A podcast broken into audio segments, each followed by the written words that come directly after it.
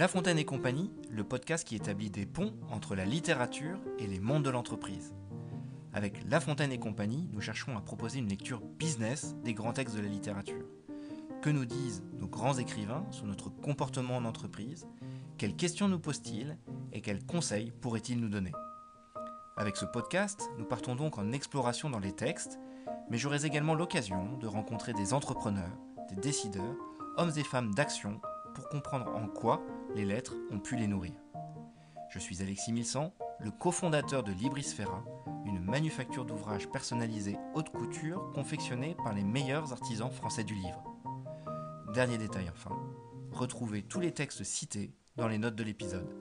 A tout de suite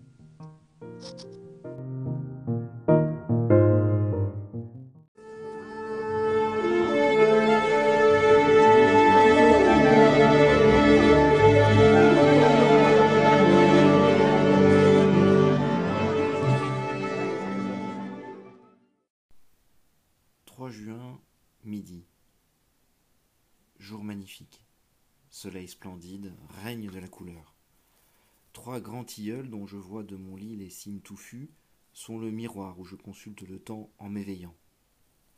Leurs vastes rideaux de feuillage et un peu de ciel, c'est tout ce que je vois de là. Mais cela suffit à me faire savoir le degré de l'atmosphère avant que la fenêtre soit ouverte. J'y ai observé les effets de vent qui me sont encore inexplicables pour moi et qui me feraient croire à l'existence des esprits de l'air comme à celle d'êtres fort capricieux. Je vois aussi, dans la teinte de leur belle verdure, l'intimité des rayons du jour à travers une atmosphère plus ou moins pure. Aujourd'hui, la lumière est si vive que malgré le vert printanier, on ne voit que le noir des ombres et l'or des rayons sur la feuillée. Tu vis. La question n'est pas de savoir si c'est pour ton plaisir, ou pour ton malheur, pour ton bien ou pour ta perte, et qui la résoudrait. Tu vis, tu respires, le ciel est beau. La chambre d'Arabella est au rez-de-chaussée sous la mienne. Là est le beau piano de Franz. Au-dessous de la fenêtre d'où le rideau de verdure des tilleuls m'apparaît, et la fenêtre d'où partent ces sons que l'univers voudrait entendre et qui ne font ici de jaloux que les rossignols artiste puissant, sublime dans les grandes choses, toujours supérieur dans les petites, triste pourtant et rongé d'une plaie secrète. Homme heureux, aimé d'une femme belle, généreuse, intelligente et chaste, que te faut-il, misérable ingrat? Ah, si j'étais aimé, moi. Si tu étais aimé, Pifoel, tu serais ambitieux. Et tu n'es pas ambitieux parce que tu n'es pas aimé. Tu es très sage, Pifoel, extrêmement sage, tu es très philosophe. Tu jettes un coup d'œil très lucide sur ta vie, tu pèses d'une main très ferme tous ces misérables hochets dont tu ne sais pas être avide. Je t'en fais bien mon compliment, cher Pifoel. Je t'en félicite en vérité.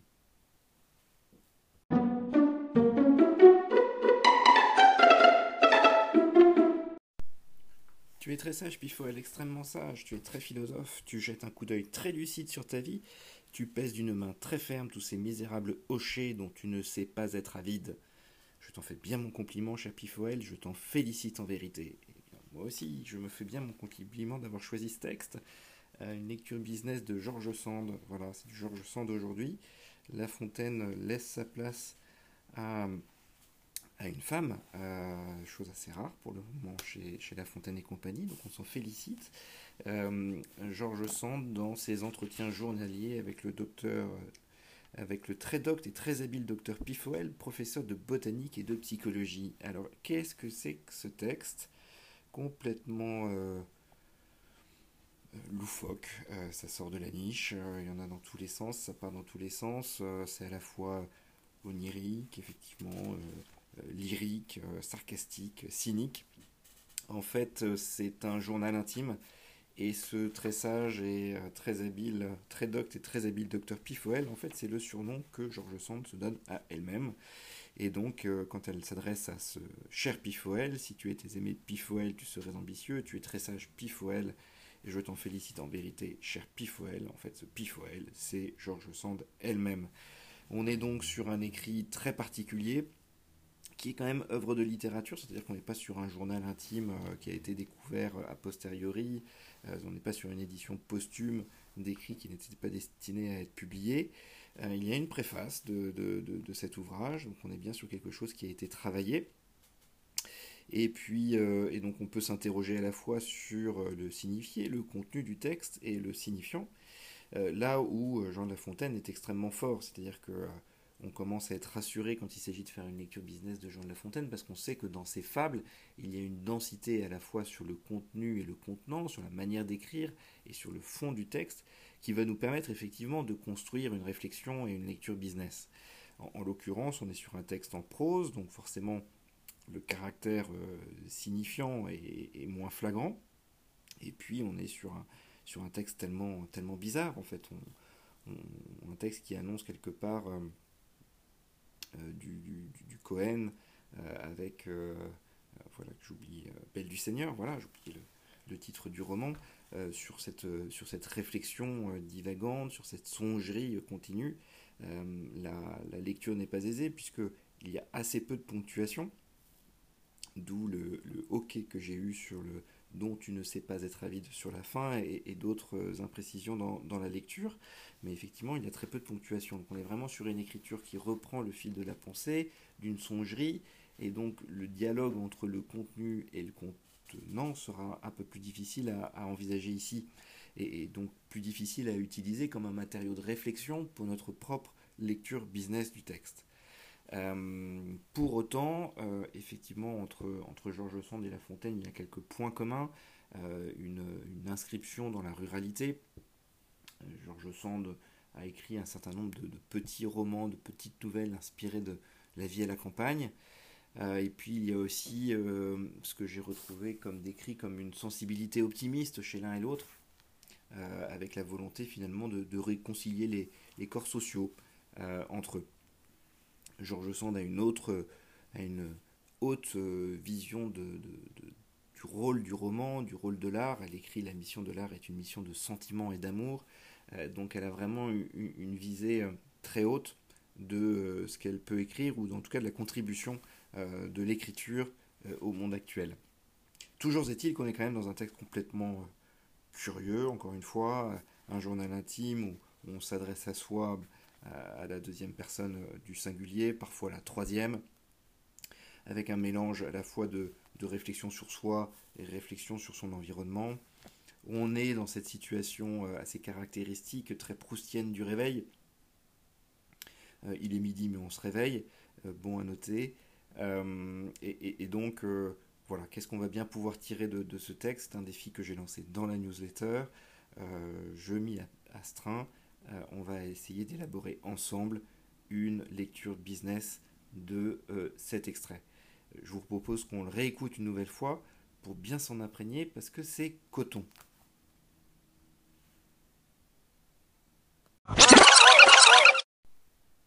3 juin, midi. Jour magnifique.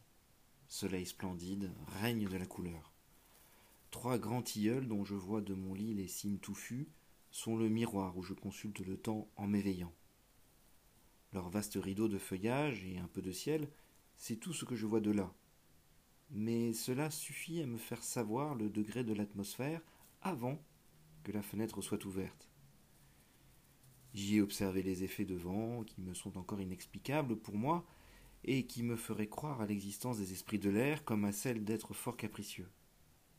Je vois aussi, dans la teinte de leur belle verdure, l'intimité des rayons du jour à travers une atmosphère plus ou moins pure. Aujourd'hui, la lumière est si vive que malgré le vert printanier, on ne voit que le noir des ombres et l'or des rayons sur la feuillée. Tu vis, la question n'est pas de savoir si c'est pour ton plaisir, ou pour ton malheur, pour ton bien ou pour ta perte, et qui la résoudrait. Tu vis, tu respires, le ciel est beau.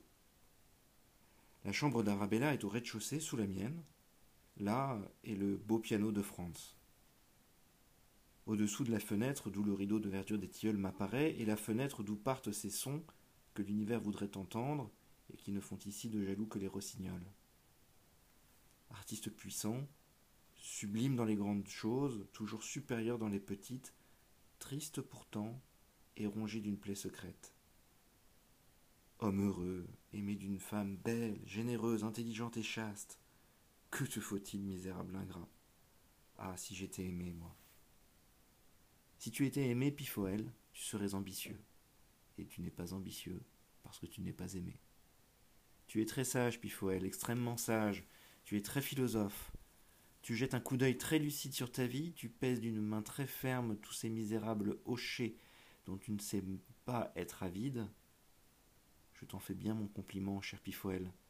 Je t'en félicite en vérité.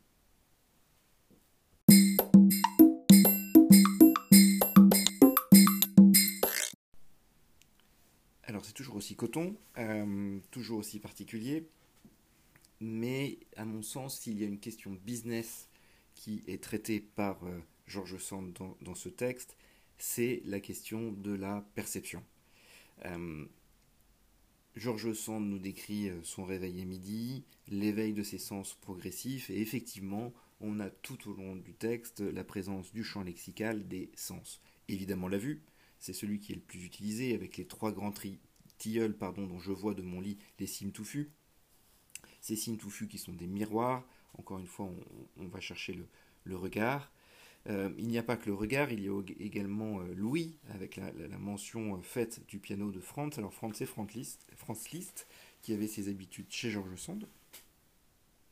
Mais on a aussi la notion de d'odorat avec le, verbe tu respires, donc la notion de rapport au souffle. Et finalement, toute cette description de l'environnement dans, laquelle, dans lequel évolue Georges Sand nous ramène à l'appréhension des choses et donc au sens et donc à cette notion de perception.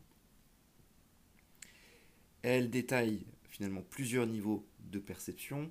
Il y a une première, un premier niveau qui est relatif à la perception des situations. Encore une fois, c'est son réveil, c'est ce qu'elle envisage euh, de, de, son environnement.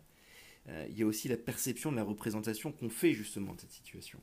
Pouvoir rentrer un peu plus en détail dans cet aspect, mais euh, c'est assez intéressant de voir qu'elle l'étudie et qu'elle met à distance finalement les situations pour reprendre ce qu'il représente et la manière dont elle le restitue. Et c'est valable en entreprise aussi, lorsque l'on fait par exemple des reporting, des dashboards, des choses comme ça, on travaille sur la base d'une représentation de la situation, et donc on, y ajoute finalement un, niveau, euh, un filtre supplémentaire. Euh, troisième type de perception évoqué par euh, Georges Sand dans, ce texte, c'est la perception des autres. Quelle est finalement ma propre perception en tant que chef d'équipe, en tant que collègue, en tant que collaborateur, en tant que manager, leader, entrepreneur, quelle est ma perception des autres, qu'ils soient clients, membres de mes équipes, etc. Et quel est l'impact, pour reprendre un mot très business, quelles sont les conséquences de cette perception que j'ai moi-même des autres? Euh, là aussi, euh, Georges Sand, dans ce texte, nous donne à y réfléchir. Enfin, dernier point, et c'est la fin de l'extrait, c'est la perception de soi quand elle s'adresse à elle-même, si tu étais aimé Pifoel, tu es très sage Pifoel, extrêmement, extrêmement sage, pardon, tu es très philosophe, on est sur cette question de la perception de soi et quelles conséquences cela peut avoir dans notre vie professionnelle. Donc la perception, notion au cœur euh, de cet extrait, qui dès lors prend une cohérence euh, accrue, et on va pouvoir détailler chacun de ces niveaux. La perception des situations. Effectivement, Georges Sand se réveille, il est midi, je cite, jour magnifique, soleil splendide, règne de la couleur. On est bien dans euh, la perception des choses. Et ce qui est étonnant, c'est que Georges Sand a pleinement conscience que cette perception est biaisée. Cette perception, dès le début, passe par des moyens, des médias, des, euh, des machineries en l'occurrence un miroir, trois grands tilleuls dont je vois de mon lit les cimes touffus sont le miroir où je consulte le temps en m'éveillant.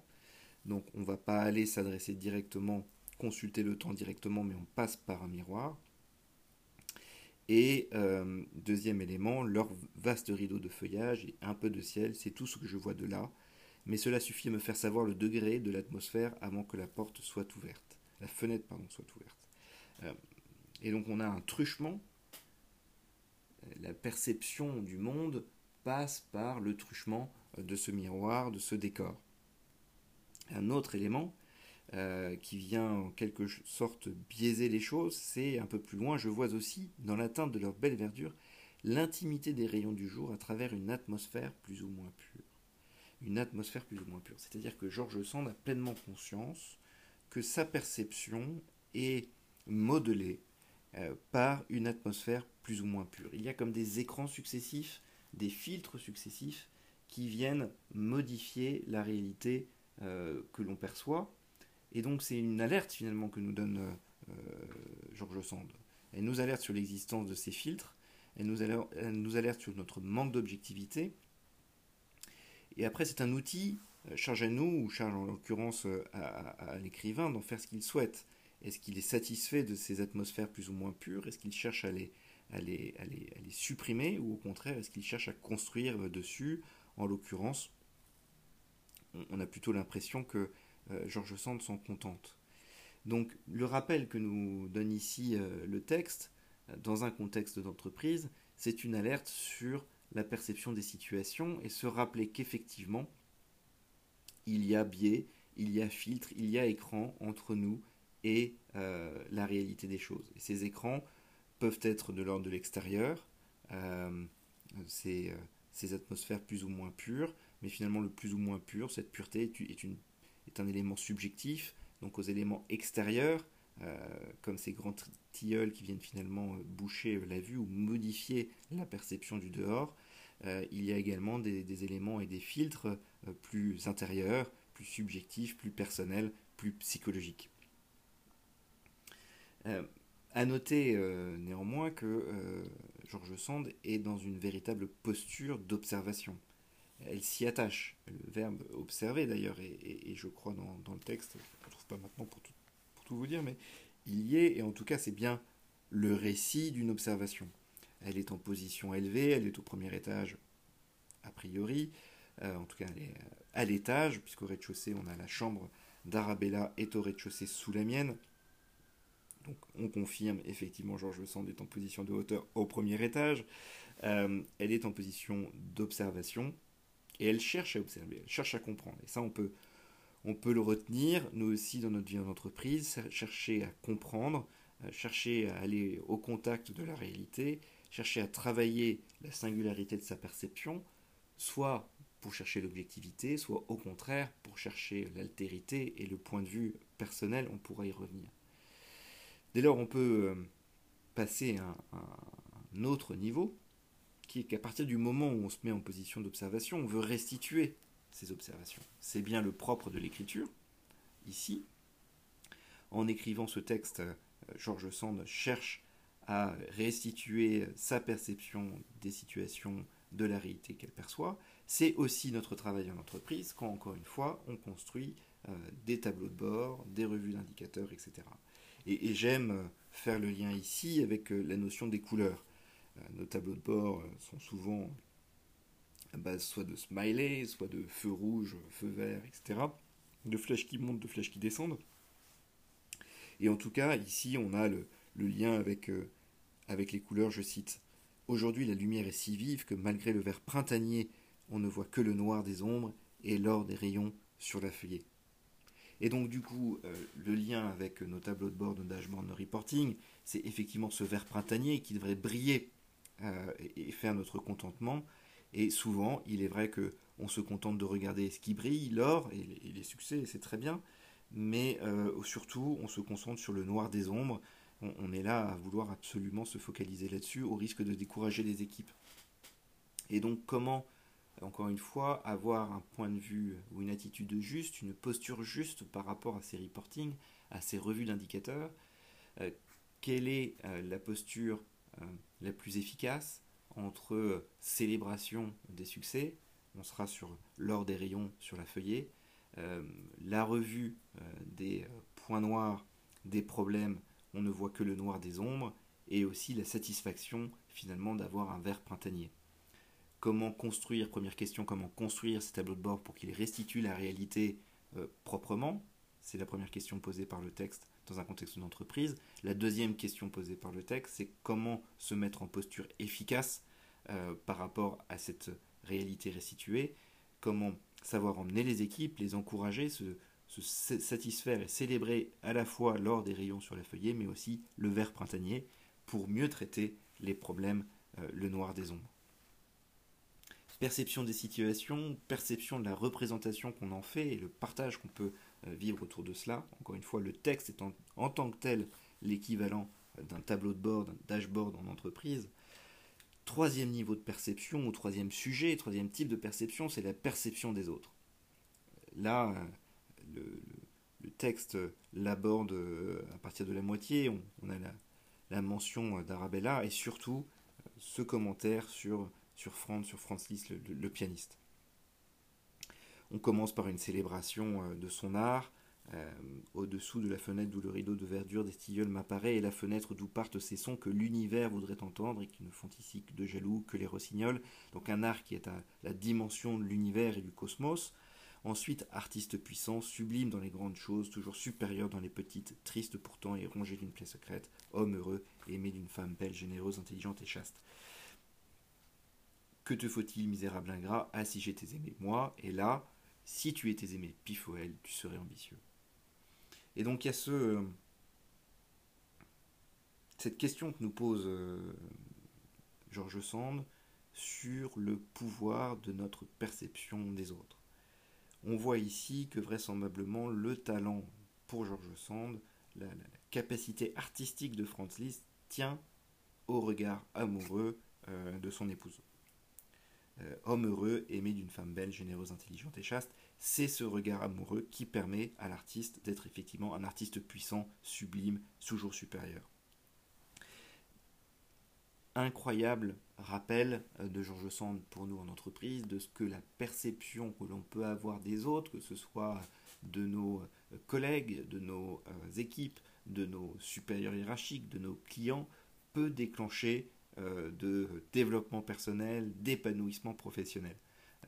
Là, ce que vient interroger finalement notre, notre auteur, Georges Sand, dans ce texte, c'est est-ce que quand on veut regarder autrui en entreprise, quand on veut travailler notre perception d'autrui, on est bien conscient que cette perception positive pourrait déclencher euh, des actions, déclencher la capacité d'action de nos contemporains.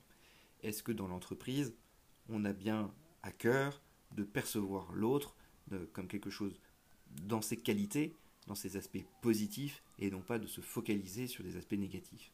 Car c'est cette vision positive, nous dit Georges Sand, qui va déclencher l'agir euh, à la dimension du cosmos, à la dimension de l'univers, artiste puissant, sublime dans les grandes choses, toujours supérieur dans les petites. Euh, d'où partent ces sons que l'univers, que l'univers pardon, voudrait entendre et qui ne font ici de jaloux que les rossignols. C'est parce qu'on fait attention à l'autre, que justement il n'y aura pas que les euh, rossignols qui tireront profit des actions formidables dont chacun est en capacité à partir du moment où on lui donne finalement une sorte d'autorisation, le regard positif, agissant comme une sorte d'autorisation pour l'autre d'agir pleinement aux dimensions de l'univers. Donc, Georges Sand ici, dans un contexte business, vient nous dire que notre perception des autres peut déclencher une capacité d'action chez eux. Et la fin du texte, et toute une digression sur euh, la perception de soi. Si à, partir du moment où la perception des autres ou le regard vers l'autre peut déclencher cette capacité d'action formidable, il en est de même de la perception de soi. Et là, on peut, on peut faire le lien évidemment avec le syndrome de l'imposteur en entreprise ou, une certaine timidité euh, chez certains. Avoir confiance en soi, euh, s'estimer, avoir une estime propre de soi va nous permettre de déployer toute notre capacité d'action. Ici, euh, il ne s'agit pas de faire euh, de euh, l'auto-congratulation, entre guillemets. Hein. Georges Sand dresse le, chemin. tu es très sage, Pifoel, extrêmement sage. Tu es très philosophe. Tu jettes un coup d'œil très lucide sur les choses, sur ta vie, en l'occurrence, pour respecter le texte. Je t'en fais bien, mon compliment, cher Pifoel. Donc, Georges Sand nous invite à avoir ce regard et cette perception de soi la plus juste possible mais si tu étais aimé Pifoel, tu serais ambitieux. Euh, donc cette analyse de soi, ce retour sur soi, doit être empreint de la même manière qu'il doit l'être vis-à-vis des autres, vis-à-vis de soi, il doit être empreint d'une positivité. Et je reviens sur cette notion de, sensibilité euh, optimiste, entre guillemets, qui marque l'œuvre de Georges Sand, allons vers une perception de soi qui est positive, qui est encourageante, qui est effectivement libérante de notre capacité d'action. C'est bien ce qui vaut ce Je t'en félicite en vérité de Georges Sand à la fin du texte. Donc un texte effectivement complètement euh, euh, fantasmagorique, en tout cas complètement débordant, on va le dire, mais qu'on peut rapprocher de notre contexte business, de notre contexte en entreprise. Euh, pour moi, ça aura été effectivement ce fil rouge de la notion de perception en entreprise, ou qui nous permet de, qui me permet de réfléchir sur un certain nombre d'éléments, un certain nombre de points de vigilance finalement dans mon quotidien en entreprise. Ce que Georges Sand vient me dire là, c'est l'importance euh, finalement du point de vue, du point de vue, euh, euh, de mon point de vue sur les situations et de mon point de vue en tant qu'observateur, avoir conscience qu'effectivement, mon point de vue peut être biaisé par un certain nombre de filtres, de miroirs, d'atmosphères plus ou moins pures qui peuvent biaiser ce point de vue. Pour autant, il est fondamental d'avoir à cœur d'observer, il est fondamental d'avoir à cœur de construire ce point de vue justement. Euh, pour avoir ma place euh, dans l'entreprise. Il est important finalement de se forger ce point de vue en ayant conscience des différents biais qui peuvent intervenir. Et Georges Sand me rappelle également le pouvoir du point de vue. Le pouvoir du point de vue sur les choses, euh, afin de pouvoir les transformer. Le pouvoir du point de vue par rapport à mon reporting, à mon dashboard, à mes indicateurs. C'est mes indicateurs qui vont conduire mon action et donc de l'importance de veiller à leur conception, à leur logique, à leur entretien. L'importance et le pouvoir du point de vue surtout sur les autres et sur soi. Un point de vue positif sur les autres peut contribuer à les libérer, à libérer une capacité d'action qui est, selon Georges Sand, à la hauteur aux dimensions de l'univers, et un point de vue sur soi qui, euh, là aussi, est libérant et permet à chacun euh, de prendre sa place dans l'organisation, dans l'entreprise, dans son action. Voilà. Euh, eh écoutez, finalement, un texte complètement bizarre en entreprise, mais finalement, on y arrive. En tout cas, on, en retient des choses. En tout cas, personnellement, ça va alimenter ma réflexion professionnelle. J'espère que vous aussi, vous avez pris plaisir à cet exercice, que vous l'avez bah, que vous en avez tiré tout le jus finalement, et notamment dans la prise de notes. Hein, rappel de cette citation euh, de Georges Sand dans, son, euh, dans sa préface Oui, mon cher et gracieux docteur, faire un journal, c'est renoncer à l'avenir, c'est vivre dans le présent. Écrire, effectivement, prendre sa plume, écrire encore mieux sur du papier avec de l'encre, c'est être fondamentalement dans le présent, et donc euh, d'où aussi l'importance de, la prise de notes dans, dans, nos réunions pour être pleinement présent et participant finalement au, débat. Euh, merci beaucoup pour votre écoute. Euh, j'espère que cet épisode un peu particulier vous a plu. Euh, première excursion avec Georges Sand comme coach business chez La Fontaine et compagnie. Si ce podcast vous a plu, surtout n'hésitez pas à le noter sur votre application de podcast préférée, à mettre un commentaire, à m'écrire sur via le site internet de La Fontaine et compagnie, lafontaine et compagnie etcie.fr. Et je vous dis à très très bientôt, notamment si vous écoutez live euh, ce, podcast, le, webinaire avec l'Institut Fontaine et Fontaine Formation du mercredi 13 octobre 2021 à 13h. Si vous écoutez ce podcast un peu plus tard, il y aura un replay. N'hésitez pas à vous inscrire. Les informations sur lafontaine et compagnie.fr et sur LinkedIn. À très très bientôt.